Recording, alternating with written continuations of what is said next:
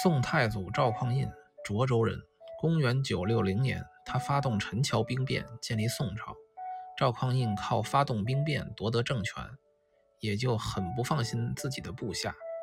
但他不愿意像刘邦那样诛杀功臣，便采取了一种新的安置功臣的方法。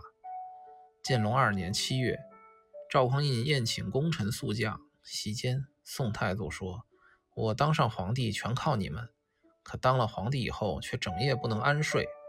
大将石守信等人忙问其故，宋太祖答道：“列位固无异志，但若部下有贪图富贵之人，有朝一日也想将黄袍加身，你们不想当皇帝也不行了。”石守信等人惶恐地请太祖指一条生路，太祖便委婉地诱导他们交出兵权，出手藩镇，多买良田美宅，以尽天年。这样，君臣之间互不猜疑，上下相安。